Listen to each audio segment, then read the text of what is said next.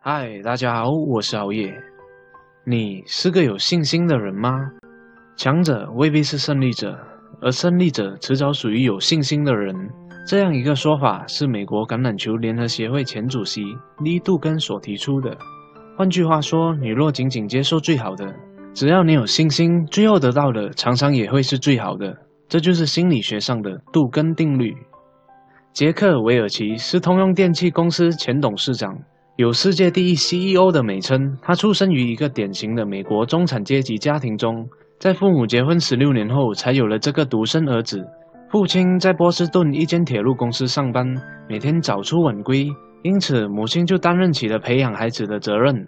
韦尔奇在母亲那里学到了三门很重要的功课，即坦率的沟通。面对现实以及主宰自己的命运，这是母亲一直坚持的人生理念。后来的事实也证明，在韦尔奇的企业管理生涯中，他将这种禀赋发挥得淋漓尽致。想要掌管自己的命运，就必须树立起自信心。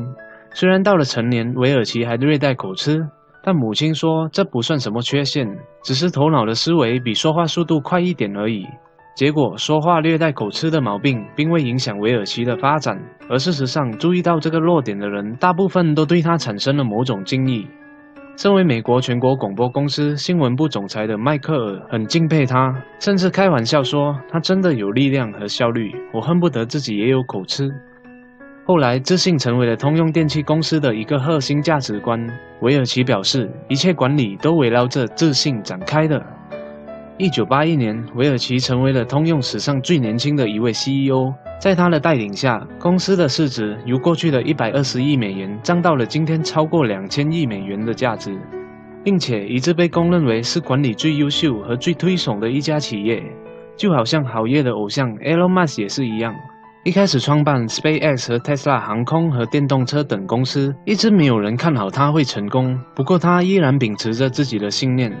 一直到现在，大家都公认他是一个最接近未来的人。美国的哈佛大学进行了一次调查，一个人胜任一件事，有百分之八十五取决于他的态度，百分之十五取决于他的智力。如果他有自信，事情肯定会办好。所以，一个人的成败取决于他是否自信。假如这个人是自卑的，那自卑就会扼杀他的聪明才智，消磨他的意志。在体育竞技中。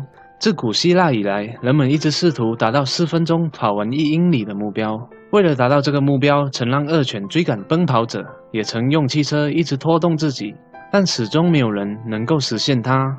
于是，很多医生、教练和运动员就断言，此人在四分钟内跑完一英里的路程，那是绝对不可能的，因为我们的骨骼结构不对头，肺活量不够，风的阻力又太大。理由实在很多很多。然而，有一个人先创开了用四分钟跑完一英里的记录，这个人就是罗杰·班尼斯特。更令人惊叹的是，在此后的一年，又有三百名运动员在四分钟内跑完了一英里的路程。他们相信自己，因为他们知道，既罗杰能做到，他们同样也能做得到。如果没有自信，他们不可能创造奇迹。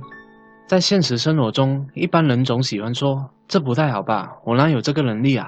这类的话就是典型的缺乏信心的表现。从心理学角度来说，这其实就是一种自我暗示，在潜意识中悄悄提醒自己不能胜任这份工作。这是一种前进的巨大阻力。更糟的是，你尚未意识到它的不良影响。所以，当机会来临时，就抓住它。一定要相信你可以胜任。对自己说：“别人可以，为什么你不可以？大家一样都是有手有脚、两粒眼睛的人类啊！”同样的，熬夜刚开始制作影片的时候，身边的朋友都看不好我，说你不要浪费时间了，你做的影片根本没有人要看，你不行的啦。虽然一路来平受影响，不过还是有一些朋友一直支持鼓励好夜，所以好夜选择了坚信我可以，一直到现在也慢慢走上了轨道，正朝向一百 K 订阅人数的目标前进，也让好夜看清楚了未来的路该怎么走。只有那些将命运掌握在自己手里的人，才会拥有真正的自信。尽管这种自信并不意味着强大，但只要这份自信还推动着人生，那么奇迹就会持续的发生。记住，乐观和自信水乳交融，会不断的将机会请进家门。所以，那些对你说你不会成功，你生来就不是成功的料，这些闲言碎语，我们完全可以置之不理。而是用行动来证明自己的能力。谢谢大家的观赏。如果你喜欢好夜的影片，订阅和点赞，给好夜鼓励鼓励。你是个充满自信的人吗？想要知道塑造自信心的秘密吗？如果想要好夜制作相关的影片的话，请你在留言处写下“自信”这两个字。